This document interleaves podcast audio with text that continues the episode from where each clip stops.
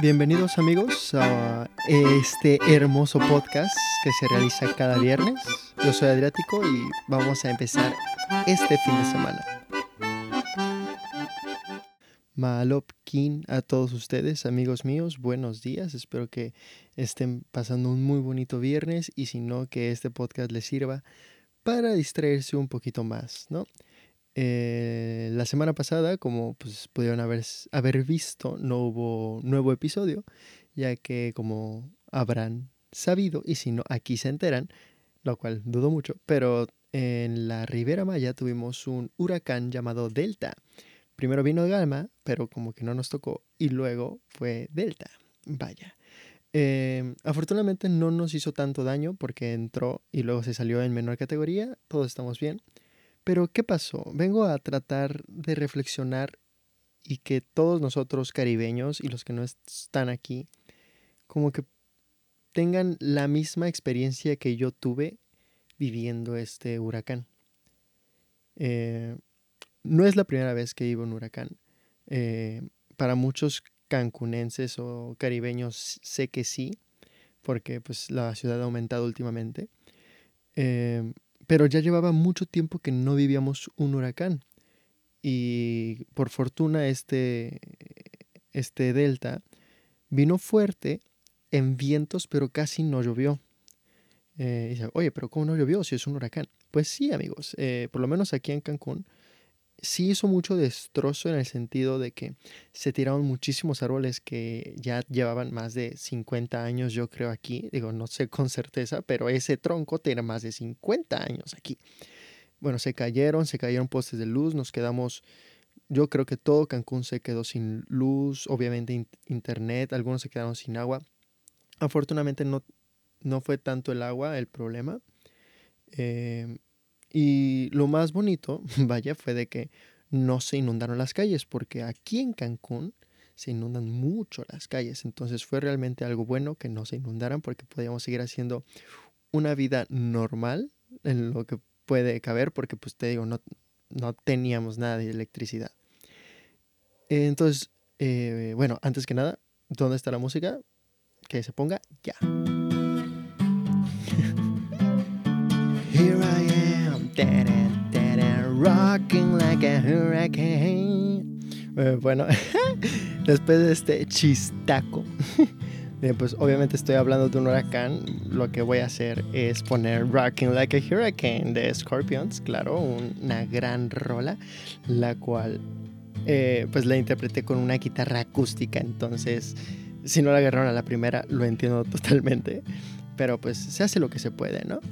Entonces, chicos, les quiero comentar, les quiero compartir que este huracán Delta, lo que a mí me hizo fue algo, pues, algo que necesitaba y yo no sabía. Uh, ¿a qué te refieres? Pues mira, es muy sencillo.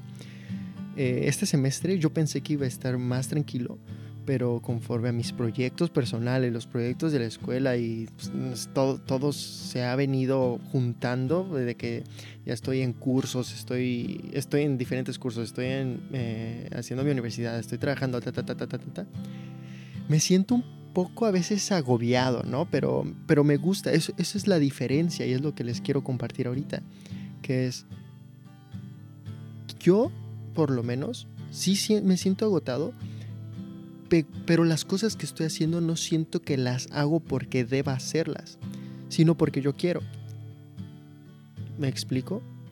O sea, en el momento en el que yo digo, ah, tengo que hacer esto todavía y tengo mi lista de, de cosas que tengo que hacer, como comentamos en el episodio pasado de hace dos semanas, eh, lo tengo ahí escrito y sé que tengo que hacerlo y, y, me da flojera, obviamente, como a muchos quiero procrastinar, pero una vez que inicio, ya empieza a haber como una inercia interior de que ya agarré fuerza y simplemente sigo y me paso hasta cinco horas detrás de, del ordenador, o sea, detrás de mi computadora y, digo, wow, ya son las 11 de la noche, wow, y pues tengo que salir a cenar o algo así, ¿no? De mi cuarto. Eh, entonces, a lo que iba con esto era de que sí me he sentido muy presionado y seguramente muchas personas también. Y este huracán lo que me dio a mí fue una pausa de decir, oye, primero estás tú. ¿Saben? Como primero está lo que tu salud, primero está lo, lo indispensable. Porque estos días no tuvimos electricidad, mucho menos internet. Eh, y cuando yo amanecí el día después del huracán, porque afortunadamente pasó de noche, yo desperté y obviamente me di cuenta que no había luz. Y entonces salí, había ramas afuera de mi casa, las tuve que quitar. Eh, salí y estaban los vecinos, salí temprano como por las 8 de la mañana. Eh, estaban los vecinos barriendo y me dio como un sentimiento de empatía y solidaridad de comunidad, donde todos los vecinos nos preguntamos de, hola, buen día, ¿cómo, cómo lo pasaron? No, pues todo tranquilo, muchas gracias. Y me di cuenta de que la destrucción une al ser humano. Y eso lo traté de hablar con mi mamá. Le dije, oye, ¿te has dado cuenta de que, de que en estos días las personas se ayudan más, obviamente? Bueno, más bien, no es obvio, pero se ayudan. Hay muchos árboles afuera que, que, están en el piso, incluso afuera de donde vivo. Eh, se cayeron tres árboles y de esos tres árboles eh, cayeron como sobre cuatro autos. Y las personas, habían muchas personas que sacaron sus machetes y no era su auto, pero ahí estaban de que quitando las ramas para poder para poderlo sacar porque pues son árboles muy muy pesados como había dicho antes y tuve que salir a la calle eh, y me di cuenta de que realmente la destrucción nos une a todos y no antes antes de la destrucción todos como que se vuelven, nos volvemos un caos porque empezamos como este acto egoísta de que es que es supervivencia, es supervivencia de uno mismo y de, tus, y de tu familia, casi no como de una comunidad. Pero después de la catástrofe, las personas cambian y como que bajan su guardia, como que dicen, yo ya estoy bien, ¿cómo están los demás? Y unos lo podrían tomar un poco pues triste porque dirían, no, pues todo el tiempo tendría que ser así.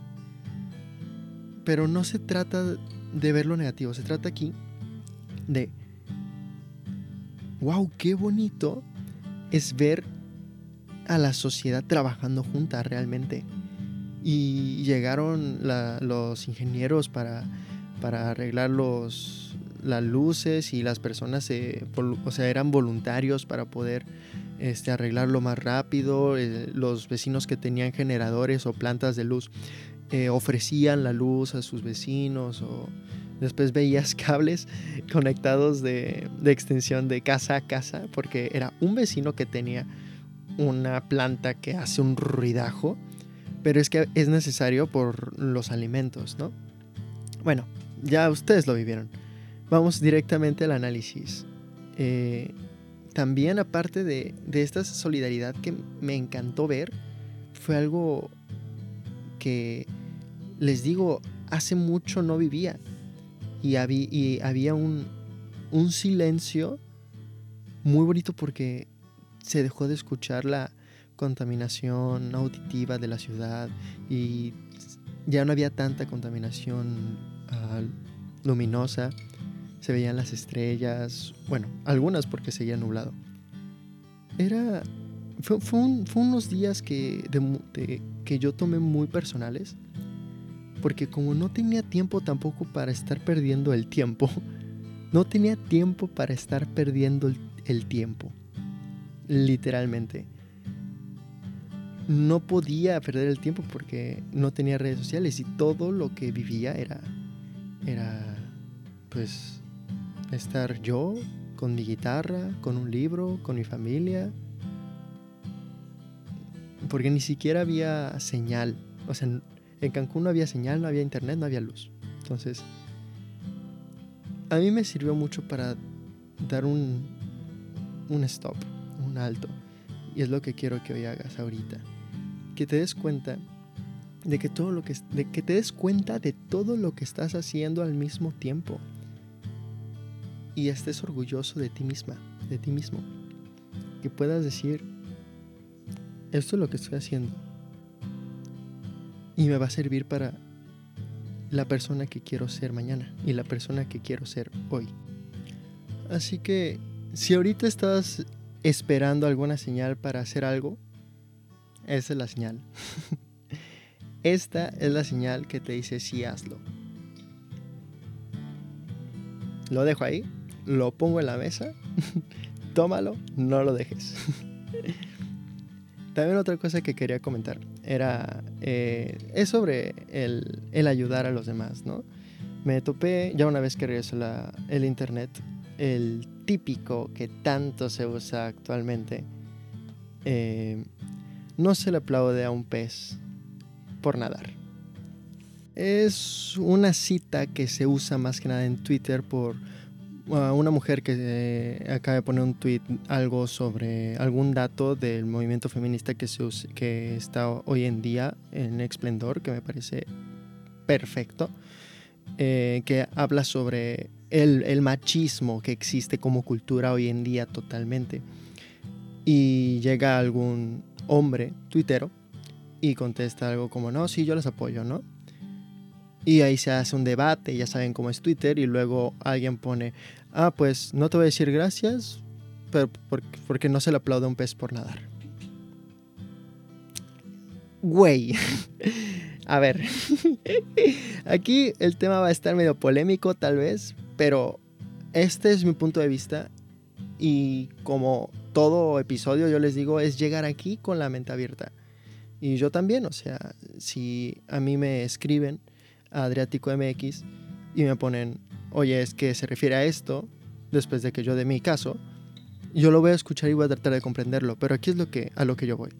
No se le aplaude un pez por nadar. Yo creo que lo que se refiere es de que simplemente no se aplaude a alguien por hacer las cosas bien. Y aquí es donde yo estoy totalmente en contra.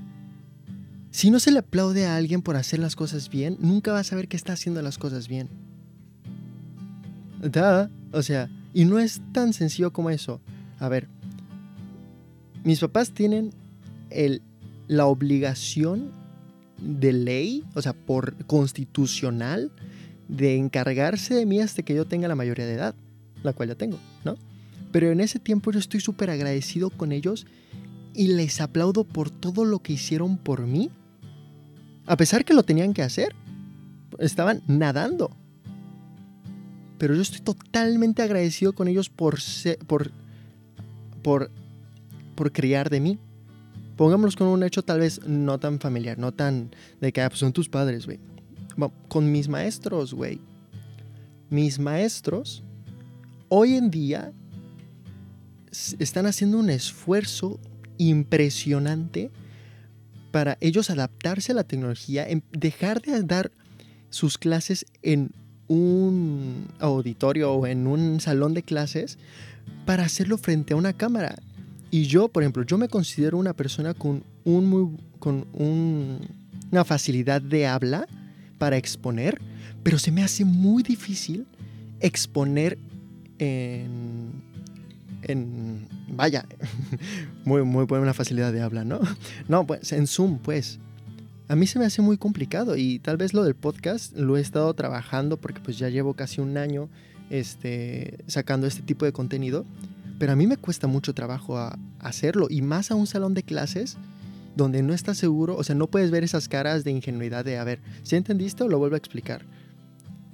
Y yo les aplaudo y les tengo un, un respeto por lo que están haciendo hoy en día y están nadando porque están haciendo su trabajo y le estoy aplaudiendo. Y si no les aplaudo y si no saben de que yo los tomo en cuenta el sacrificio que están haciendo, ellos no van a saber que realmente están, estoy agradecido y que están haciendo las cosas bien. Porque si nadie les dice a esos profesores, estás haciendo las cosas bien, van a decir, pues ¿para qué hago esto? O sea, ¿por qué me estoy yo partiendo el lomo para dar una mejor educación? Y ese es el principal problema. O sea, si no aplaudimos a un pez por nadar porque lo está haciendo bien, cuando deje de nadar, no se va a enterar de que era bueno que él dejara de nadar. Creo que estos dos puntos son, son muy claros a lo que quiero llegar. De que, claro, obviamente, y, es estúpido cuando eh, los hombres machitos tratan, tratan, porque no lo logran, pero tratan de dar sus defensas de por qué está bien el machismo. Bueno, corrijo, no defienden que está bien el machismo defienden que la sociedad actual no es machista, lo cual es una mamada. Y yo al principio no voy a decir que estaba de acuerdo con ellos, pero no veía la realidad de cómo estaba la situación de México. Pero totalmente una vez que tú, te, tú lees, este, escuchas lo que el movimiento eh, quiere, quiere hablar, pues dices, es que sí es cierto, o sea, yo no conozco esos problemas porque yo soy hombre y pues yo no vivo e-, esa situación. Pero sí lo puedo ver con mi hermana, sí lo puedo ver eh, con mis amigas, sí lo, y, creo que puedo, creo que tengo la empatía para poderme poner en sus zapatos y darme cuenta de esa situación.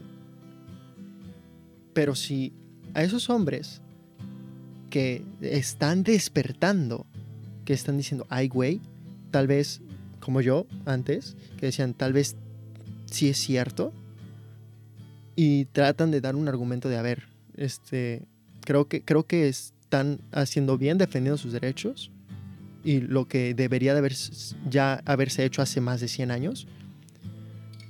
Eh, no le, si no le dices a ese güey que está empezando a dudar del machismo, que está bien abriendo los ojos, pues cuando lo sabrá va a decir, pues ¿por qué los abrí? O sea, es a lo que voy, o sea, no sean, o sea, las personas que salieron a ayudar a cortar ese árbol gigante con un machete, si están nadando por ayudar a su sociedad, porque es algo que deberían de hacer. Pero se les agradece y se les aplaude el gesto que hicieron. Porque si dejamos de aplaudir las cosas buenas, no vamos a saber cuáles son las cosas buenas. Eso es lo que quería eh, también por otro lado eh, hablar. Eh, es un buen momento para parar, reflexionar lo que estamos haciendo en el día a día, reflexionar el, a donde estamos nadando y darnos cuenta qué cosas son buenas de las que estamos haciendo, qué otras no tanto, o son más bien inservibles. Y si tú crees que son inservibles, ahorita tratar de ver más allá para entender y decir, ¿realmente no estoy ganando nada haciendo esto? Yo creo que siempre estás ganando algo, por sea muy poco o sea mucho. Entonces, esa es mi invitación del día de hoy. Apláudanle a un pez por nadar. Y si necesitaban una señal para hacer eso que estaban en duda de hacer, háganlo. Amigos, amigas, los quiero mucho. De verdad, eh, gracias a las personas que preguntaron qué pasó con el, con el episodio pasado. Este, la verdad no tenía internet. y nada. Tak Ulak viernes. Eh, disfruten este fin de semana. Yo lo voy a disfrutar mucho. y ya no tengo nada más que decir. Hasta la vista, amigos.